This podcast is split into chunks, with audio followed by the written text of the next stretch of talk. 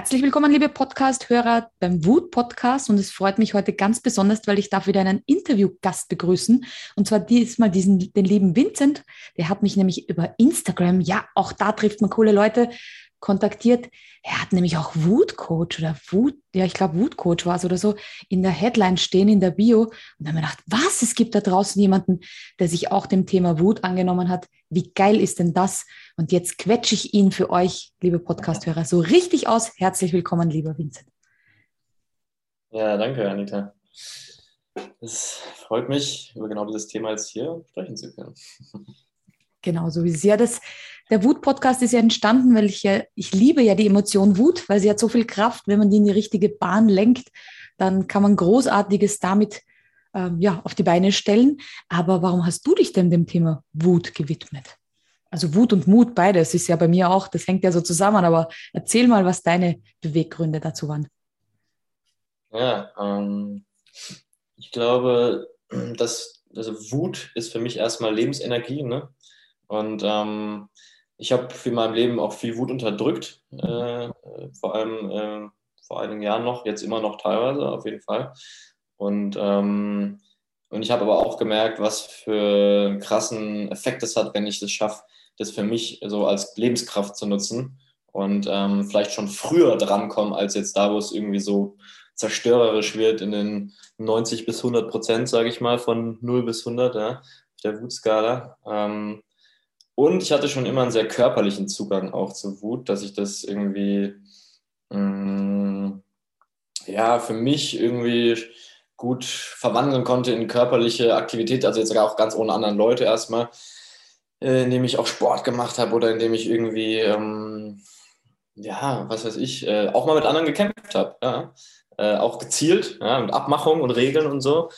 Ähm, und irgendwie haben dann viele Leute so gesagt, ja, das ist irgendwie richtig cool, wie du da mit der Wut umgehst und können wir nicht auch mal mitkämpfen und können wir nicht auch mal mit irgendwie diese Übungen machen und was auch immer du da so machst. Und ähm, in meinem 1 zu 1 Coaching hat sich das auch irgendwie so entwickelt, dass ganz schnell die Wut als Thema reingekommen ist, obwohl es gar nicht der Plan war. Ne? Es war irgendwie ein ganz anderes Thema und dann ging es plötzlich darum und das, ähm, ja, und so hat sich das irgendwie so in mein Leben geschoben, sage ich mal. Ja.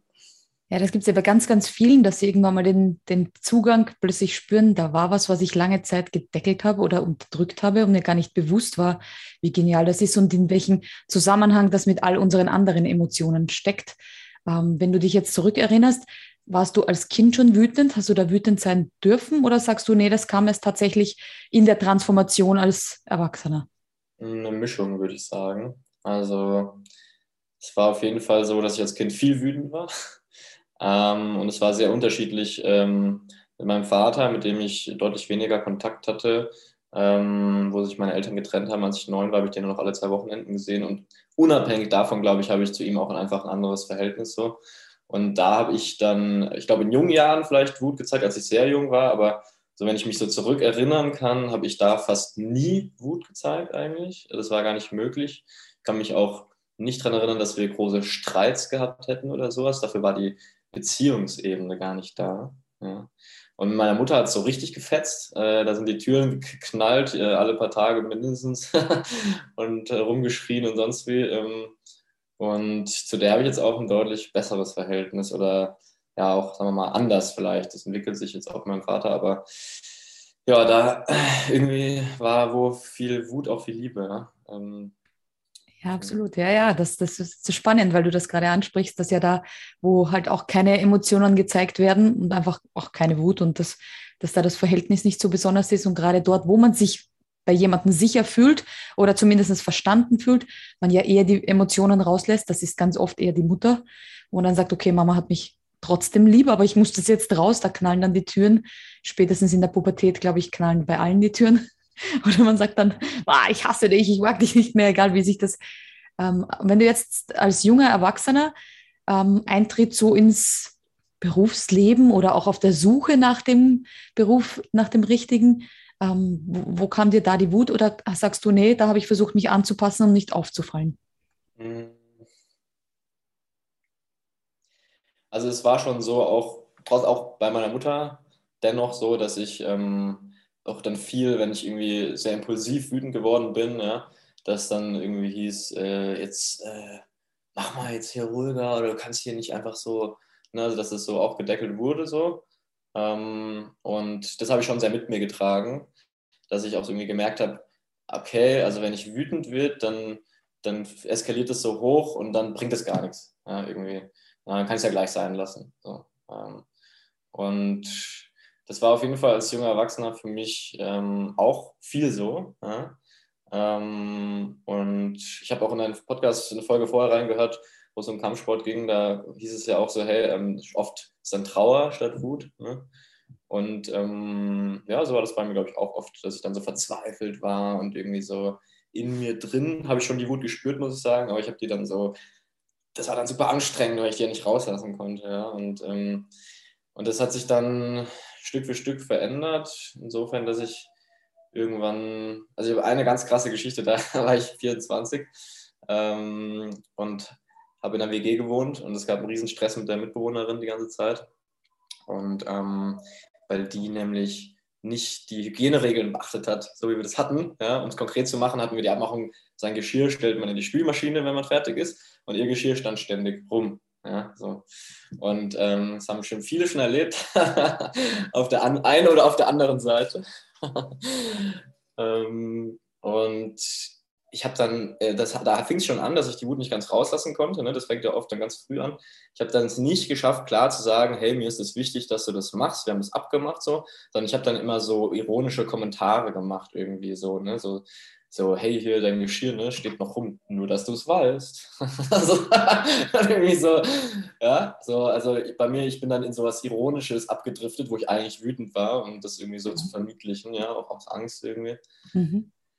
Und das hat sich dann über Wochen, ja, oder Monate, keine Ahnung, bis dann irgendwann halt bei mir, das ist ja auch eigentlich eine richtig sinnbildliche Geschichte, kann uns für vieles stehen, so dieses Fass dann irgendwann übergelaufen ist, ja, weil ich die ganze Zeit Rabattmarken gesammelt habe, die ganze Zeit immer wieder und immer war das Heft voll. Und dann ähm, habe ich halt natürlich heutzutage, 2021, damals war das noch 2019 oder so, auf WhatsApp ja, äh, hier dann geschrieben und gesagt, hier hör zu. Ähm, also wertschätzend versucht, ja, weil ich habe damals noch mit, viel mit wertschätzender, äh, gewaltfreie Kommunikation und so zu tun gehabt. Ne? Und dann habe ich so geschrieben, so hier, ich habe gesehen, dein Geschirr steht rum und ähm, ja, ähm, das ärgert mich, ja, habe ich dann so geschrieben auch. Äh, und ich würde mir wünschen, dass du es wegmachst. Das erfüllt mir irgendwie so ähm, eine entspannte Atmosphäre. Ne? Und dann kam irgendwie zurück, ja, wir sind kein Vier-Sterne-Hotel und pipapo und ähm, so. Und dann ist so richtig auf WhatsApp eskaliert. Ist auch bei mir irgendwie eine Sicherung durchgeknallt. Ja, es reicht jetzt hier auch mal und so. Und dann hatte ich so eine Angst, die persönlich da zu treffen in der WG, dass ich gedacht habe, scheiße, ne, was mache ich jetzt? Und dann ähm, bin ich irgendwie so aus der WG rausgehuscht, so morgens, ja, äh, um die ja nicht zu treffen irgendwie. Habe mich den ganzen Tag rumgetrieben irgendwie, in München war das noch. Ähm, und habe mit einer Freundin geredet, es hat irgendwie nicht geholfen, ja. Äh, und dann, dann war es schon irgendwann so nachmittags, abends. Und ich so, was mache ich jetzt? Ja? Ich hatte so eine Angst vor dieser doch sehr dominanten Frau aus meiner Sicht, wie sie oft war. Ähm, und dann habe ich, hab ich gedacht, es gibt nur noch eine Lösung. dann habe ich die Seelsorge angerufen. okay, was haben die gesagt? Du musst dich dem, der Angst stellen oder was kam da raus? Ja, die Seelsorge, muss ich sagen, war super pragmatisch. ich habe das der genauso erzählt, wie ich es jetzt gerade erzählt habe. Und dann hat sie gesagt, ja, ich kann ihren Ärger da verstehen. Und dann war ich so, äh, Echt? ich war so total überrascht. Ja. Ja. Und dann habe ich mich schon mal so besser gefühlt. So, ja, das, da müssen sie die jetzt konfrontieren mit, mit dem Ärger. Mhm. Da habe ich so gedacht, so, nee, das bringt nichts. Dann habe ich dann so gesagt, das bringt gar nichts. Und die so, doch, das, das, äh, das ist wichtig. Dann hat es bei mir so gerattert so und ich so, ja, okay, wenn es von offizieller Stelle kommt, dann darf ich es vielleicht. Und dann ich so, ja, okay, aber ich schaff's gar nicht, habe ich dann zu der gesagt. So, ich, ich knick das ein, wenn die dann so dominant wird. Dann hat sie gesagt, jetzt gebe ich Ihnen einen Tipp. Sie müssen sich auf dem Nachhauseweg so richtig wutmäßig aufheizen. und, und dann klappt's. Und ich so, okay, was wissen Sie was? Ich, ich mach's. Ja? ich mach's. Und dann bin ich auf dem Nachhauseweg, so 20 Minuten, immer wieder so, ah, blöde Kuh. Und so habe ich mich so reingesteigert, immer wieder so neu. Äh, und dann ist immer wieder so weggegangen, ich so, ah, nochmal, ah, blöde Kuh, blöde Kuh. Und ähm, dann bin ich nach Hause gekommen und was ist letztendlich passiert? Ähm, sie war da. Ähm, ich bin noch so kurz hin und her getigert. und dann so, okay, jetzt mache ich es einfach. Und dann bin ich so zu ihr hin und ähm, habe einfach ganz klar gesagt, so, hey, das waren die Abmachungen, du hast es nicht gemacht, das ist mir wichtig. Dann hat sie auch dagegen gewettert, wir sind hier kein Vier-Sterne-Hotel, pipapo. Ich bin einfach klar geblieben, ich bin stehen geblieben. Ich habe es nochmal gesagt, ich habe gesagt, ich lasse auch nicht mit mir reden. Ähm, so, dann hat sie irgendwie plötzlich angefangen zu weinen. Ja? Ich so, krass, diese dominante Frau weint hier. Äh, und dann hat sie noch irgendwie gesagt, ja, und der Vermieter und Pipapo. Und habe ich gesagt, ja, kann ich verstehen, dass dir dann nicht gut mitgeht. Und darum geht es auch gerade gar nicht. ne? Dann habe ich es nochmal gesagt. Dann habe ich gesagt, so, ich habe es jetzt gesagt. Und ähm, ich werde dann gucken, ob sich ändert. Wenn nicht, komme ich wieder auf dich zu. Ähm, und dann hat sie irgendwie noch so vor sich hin so, hm, hm, hm, ihr seid alle blöd und so, ich ziehe wieder auf. Und ähm, ich so, gut, dann bin ich weggegangen. Ne? Und fünf Minuten später habe ich dann irgendwie zu ihr gesagt, hey, ich kann dir auch heute mit Putzen helfen, wenn du willst. Habe ich irgendwie so gedacht, kann ich machen. Und dann die so, nein, danke. ja, und die Moral war von der Geschichte nach diesem Tag, war ein super Verhältnis zwischen uns, besser denn je. Ähm, sie hat sich an die Regel gehalten. ähm, und ich habe für mich gemerkt, Wahnsinn, ich kann meine Wut in Kontakt bringen, indem es eine Klarheit ist, indem ich fair bleibe, aber klar und deutlich bin und stehen bleibe. Und es klappt und es führt zu einem tollen Ergebnis. Und das war für mich ein großer Wendepunkt. Ja, ich finde das eine großartige Geschichte und, und das ist wieder mal, das zeigt für mich so diese Kraft der Emotion und dass wir einfach lernen müssen, dass wir gut und richtig sind, auch wenn wir wütend sind. Wir gestehen uns das gar nicht ein, das zu zeigen, weil wir immer Angst vor Ablehnung haben, weil wir von klein auf lernen, wenn wir wütend sind, mögen uns die Leute nicht. Dann schickt uns, egal wer, Mama, Papa aufs Zimmer oder wir sollen uns ausspinnen oder wir sollen aufhören, so zu sein oder wir sind der Umfeld unangenehm und peinlich und schambefüllt. Und wenn wir aber mitbekommen, hey, wenn ich klar meine Grenzen ausspreche und klar sage, hey, das finde ich scheiße, wenn du dein Geschirr nicht wegräumst. Ich fühle mich gar nicht wertgeschätzt, weil ich mache es auch. Und es ist ja dann ein Wert, der verletzt wird, der Wert der Wertschätzung in dem Fall bei dir, wo du sagst, hey, das sind die Regeln, ich halte mich auch dran, halte dich bitte auch dran. Ähm, dass, wenn man das dann ausgesprochen hat, ich finde, man wächst dann ein paar Zentimeter, also so gefühlt, weil man dann irgendwie sagt, hey, jetzt bin ich echt für mich eingestanden. Und dann gibt es diese Schubkraft, bisschen mehr selbstbewusst, auch gegen eine dominante Mitbewohnerin. Voll, ja. Also ich bin da aus dem Zimmer rausgegangen, als ich das mit dir geklärt hatte, stand so im Flur, habe so kurz überlegt, krass, das einfach gerade geschafft. Dann habe ich so gemacht, so, yes! ja, genau. habe ich so richtig das der innere Wachstum und wenn man das dann nutzt, dann ist diese Story genau das, was ich sage. Man eiert ewig herum, was auszusprechen, was einen stört. Und das Schlimme ist ja, dass dann die Wut gegen sich selbst größer wird, wenn man immer wieder sagt, ah, jetzt habe ich mich wieder nicht getraut. Auch wenn es nur ein Dialog innen mit sich selbst ist, den man gar nicht so bewusst führt, es ist trotzdem immer ein, jetzt steht es wieder dort und du bist wieder zu feige, was zu sagen und schon wieder und schon wieder.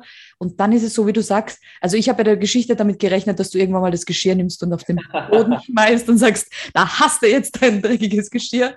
Also wenn das so weitergegangen wäre, wer weiß, wo es geht. Ja, wenn es noch mehr aufgestaut hätte, sicherlich. Ja. Genau, da hätte WhatsApp nicht mehr gereicht, da hätten Scherben kommen müssen. Das stimmt, das stimmt. Ja, das ist eine, eine wirklich schöne, inspirierende Geschichte, weil sie zeigt, wenn man da einmal in den Sturm steigt und einmal sagt, hier ist Stopp und Halt, ähm, dass das persönliche Wachstum ist und auch für die andere Person Grenzen aufzeigen manchmal ganz, ganz wertvoll ist. Deswegen kam man ja wahrscheinlich bei ja. ihr dann die Tränen, weil dieses Taffe, mir ist alles egal, war eigentlich auch ein Schrei von, hey, schaut mal her, mir geht's nicht gut und plötzlich ja, kamen die Tränen. Voll. Da habe ich gesehen, wie unsicher sie eigentlich waren. Ne? Das war auch total überraschend für mich. So, ah, krass. Ich hatte ja nur dieses Bild von dieser dominanten Frau bisher und auf einmal zeigte sie sich so ganz anders. Und sehr, ja, sehr und irgendwas muss ja anscheinend auch wertschätzend an meiner Art gewesen sein, es zu zeigen. Sonst hätte sie, glaube ich, danach nicht, weil es war nicht so, dass sie danach gekuscht hätte oder mhm. irgendwie, sondern es war eine liebevollere Verbindung einfach wieder so. Und das ähm, ja, ist ja auch oft bei Eltern so, wenn die einfach wirklich ehrliche, klare Grenzen den Kindern zeigen. Da vielleicht wird erstmal rebelliert und der Arsch und sonst wie, aber eigentlich tut es gut. Ja? So. Absolut, absolut. Ja, ja, Diese, diese Leitplanken, wie ich immer sage, die brauchen wir im Leben, die sind auch gut. Solange sie nicht zu eng sind und ja, uns einkasteln, sondern uns einen Rahmen geben, ist das, glaube ich, gut. Und gerade im Zusammenleben, ob Partnerschaft, ob Eltern, Kind oder WG, es ist immer ein Zusammenleben mit anderen und da muss man gut seine Grenzen abstecken. Sonst ist irgendeiner oder sogar alle unzufrieden und unglücklich. Genau. Und vor allem auch super anstrengend, diese Wut zurückzuhalten. Das kostet ja ganz viel. Ich stelle es mir vor, als wäre da so ein Wutdämon in mir. Der spürt man auch manchmal, wie das dann so gegen die Brust, bam, und dann hier, bam, den Bauch, bam. Ne? Und, und der will eigentlich raus aus dem Käfig so und man hält den so fest und es ist so richtig anstrengend. Und dann ist man so total erschöpft, so, oh, das war jetzt richtig anstrengend, die Wut zurückzuhalten. Also. Ja, und wenn man den dann rausgelassen hat in so einem Gespräch und das auch noch aber in einer wertschätzenden Art und Weise, auch das kann man, wenn man die Wut eben reflektiert und reflektiert weitergibt und nicht in dem Moment, es gibt ja eine Podcast-Folge, die heißt das Mammut. Da erkläre ich dann genau, warum es dann das Mammut ist und man da gar nicht der Sprache mächtig ist. Also war das schon gut, dass du nicht gleich die Konfrontation gesucht hast, sondern vielleicht mal um den Häuserblock spazierst und mit wem anderen darüber sprichst. Mhm. Kaum, dass jemand anderer Verständnis zeigt und sagt, hey, wäre ich auch, hat man manchmal auch die Kraft zu sagen, okay, jetzt trete ich ein für meine Grenzen und meine Werte. Ja, voll. Cool. Sehr, sehr cool. Ja, da wir unsere Podcast-Folgen immer kurz und knackig halten, ähm, hätte ich nur noch eine Schlussfrage für dich, da du ja auch äh, im Coaching-Bereich unterwegs bist. Glaub, welche Emotion denkst du denn ist so die, du hast es vorher schon angeteasert, dass öfters die Wut hochkommt, aber gibt es noch eine andere Emotion, wo du glaubst, das ist ein Schatz, den noch nicht alle kennen? Mm, na, da schwanke ich jetzt zwischen zwei. Also ich mhm. schwanke zwischen Scham und Traurigkeit. Mhm ähm, weil ich die oft einfach so oft in der Kombi sehe. Ja? Mhm, absolut. Ähm, also gerade bei meinen Workshops oder auch im Einzelcoaching, wenn da mal die Wut so im eigenen Tempo, ähm, auch spielerisch teilweise Platz finden darf und Raum finden darf, dann, dann weinen auch oft die Teilnehmer oder sagen so, ja, das hat mich jetzt irgendwie so berührt, mhm. dass ich da so meine eigene Kraft so spüren konnte. Und ich habe mir das gar nicht so zugetraut. Und ähm, ja, das ist irgendwie super schön irgendwie dann, ja. Ähm, Absolut. Sehr, sehr schön. Ja, ich sage immer, es gibt Geschwister der Wut und erzählen Scham und Traurigkeit dazu, dass dann plötzlich der Grund für die Wut vielleicht die Scham ist oder plötzlich die unterdrückte Wut dann traurig macht. Also die Arbeit, die du leistest, ist eine sehr, sehr wertvolle, finde ich großartig. Hat mich sehr, sehr gefreut, dass wir da gemeinsam eine kurze Quick and Dirty Folge aufnehmen konnten für alle. Und alle Informationen findet ihr in den Show Notes, habe ich natürlich verlinkt. Und deshalb raus mit eurer Wut. Wertschätzend, Grenzen absteckend und nicht einfach so Teller zerscheppernd. So haben wir es nicht gemeint. Vielen herzlichen Dank für dieses wunderbare Interview. Hat mir sehr, sehr Spaß gemacht. Sehr, sehr gerne.